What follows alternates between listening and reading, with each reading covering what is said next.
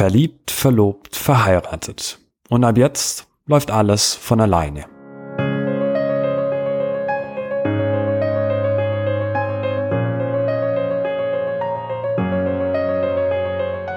Herzlich willkommen zum Leben, Lieben, Loslassen Podcast. Schön, dass du heute wieder mit dabei bist. Mein Name ist Friedrich Stratmann und ich begrüße dich zur heutigen Folge. Verliebt, verlobt, verheiratet. Und ab jetzt läuft alles von alleine.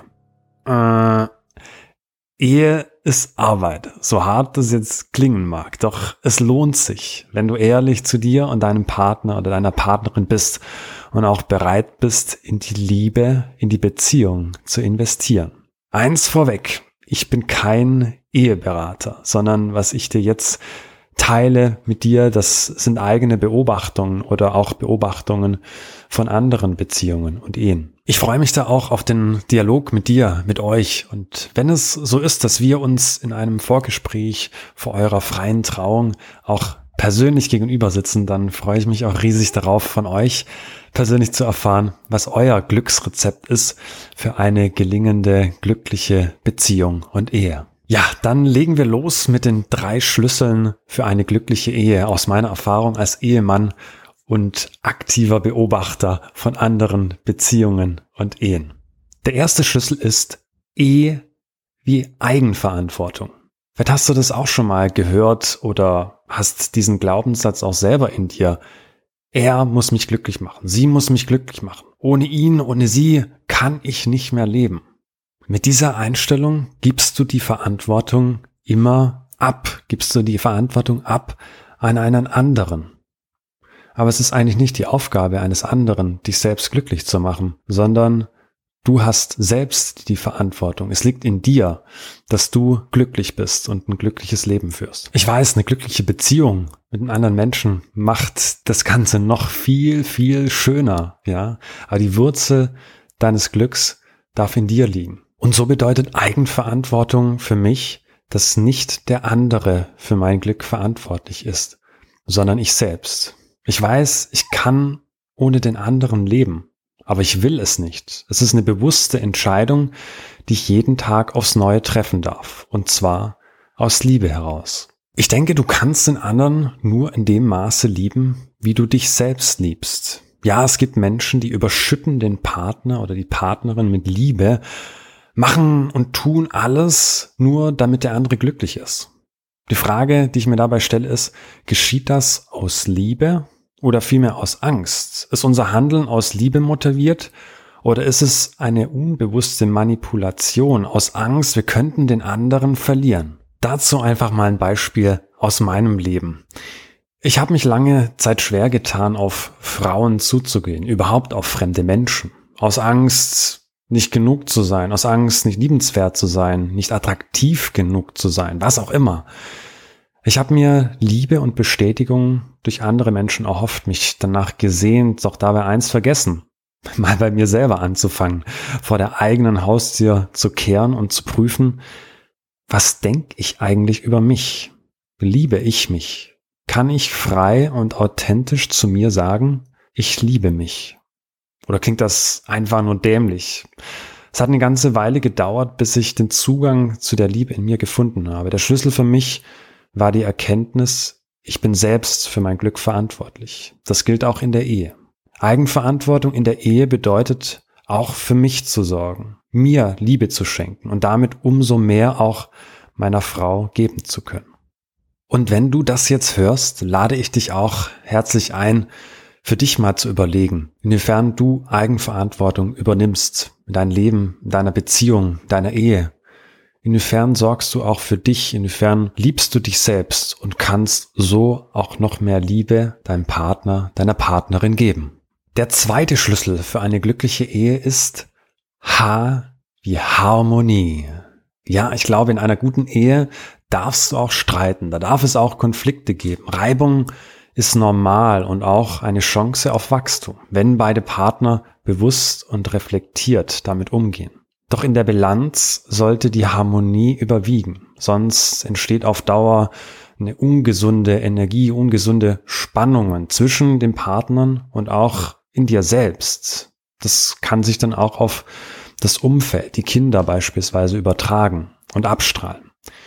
Harmonie bedeutet auch Gleichgewicht. Es herrscht eine Balance zwischen unterschiedlichen archetypischen Energien, der weiblich passiven und der männlich aktiven Energie. Ich spreche ja nicht von konstruierten Rollenbildern, sondern eben von archetypischen Urkräften und Energien.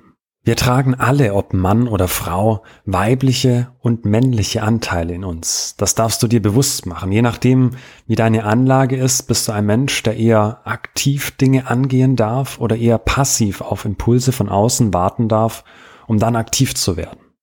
Du kannst es auch als ein ständiges Hin und Hergerissen sein zwischen beiden Polen erleben.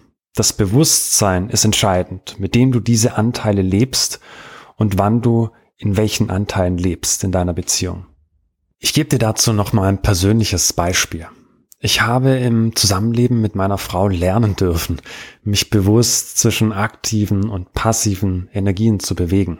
Das bedeutet für mich als Mann, meine feurigen, aktiven Anteile in der Wesensanlage auch zu leben, präsent zu sein, statt mich zurückzuziehen, Dinge anzusprechen, aktiv Vorschläge zu machen, wenn wir was auch zusammen unternehmen. Und gleichzeitig mir auch immer wieder selbst Auszeiten zu schenken, wo ich mich hingeben kann, wo ich in Ruhe und Stille genießen kann, mich auch mal verletzlich zeige und trotzdem das Gefühl habe, geliebt zu werden. Harmonie bedeutet also nicht, es darf keine Konflikte geben. Konflikte sind auch eine Chance auf Wachstum. In Summe sollte aber die Harmonie überwiegen. Das bedeutet auch Gleichgewicht und einen bewussten Umgang mit den Energien in euch zu finden, als Mann und Frau gleichermaßen. Der dritte Schlüssel für eine glückliche Ehe ist Ehe wie emotionale Heimat. Eine emotionale Heimat bedeutet für mich, dass es für beide Partner möglich ist, offen und ehrlich auch über die eigenen Gefühle und Bedürfnisse zu sprechen. Genauso Ängste und Sorgen. Ich gebe zu, mir ist das selbst alles andere als leicht gefallen am Anfang in unserer Beziehung, was uns Männern ja biologisch und auch aus anderen Gründen von Haus aus auch nicht so leicht fällt. Ich habe aber gemerkt, dass es für mich ein großes Wachstumpotenzial bietet meine Gefühle zu artikulieren, indem ich mich auf meine Partnerin einlasse. Um es bildlich zu beschreiben, Leas Wasser hat meine Erde ein Stück weit aufgeweicht und daraus ist ein fruchtbarer Nährboden entstanden. Dürfen beide regelmäßig diesen fruchtbaren Boden pflegen und dafür sorgen, dass die zarten Pflänzchen darauf auch wachsen und gedeihen. Und nein, ich spreche hier nicht von Kindern, sondern von den Pflänzchen der Ehrlichkeit und Authentizität dann ist die Ehe nicht nur eine emotionale Heimat, sondern auch ein fruchtbarer Boden, auf dem neues Wachstum entstehen kann. So, das waren meine drei Impulse für eine glückliche Ehe. Nochmal in der Zusammenfassung. Der erste Schlüssel ist E wie Eigenverantwortung. Der zweite Schlüssel ist H wie Harmonie. Und der dritte Schlüssel ist E wie emotionale Heimat. Wie auch bei der Hochzeit gilt in der Ehe, es gibt kein Patentrezept, keinen Masterplan für die perfekte Ehe oder die perfekte Hochzeit. Es gibt gewisse Leitplanken, die Orientierung geben. Aber das Wichtigste ist, was du, was ihr daraus macht und was sich für euch richtig anfühlt und authentisch anfühlt. Erinnere dich daran, Liebe ist die größte Kraft. Und ich freue mich für dich, wenn du dieses Geschenk in deinem Leben, in deiner Beziehung und in deiner Ehe genießen darfst. Schön, dass du heute wieder reingehört hast und dir selbst dieses Geschenk gemacht hast. Wenn du diesem Podcast auch etwas Gutes tun möchtest, dann hinterlasse mir gerne eine Bewertung bei iTunes oder teile diese Episode mit jemandem, wo du sagst, Mensch, dem würden diese Worte auch sehr gut tun. Ich danke dir von Herzen und es ist schön, dass es dich gibt. Alles Liebe, dein Friedrich.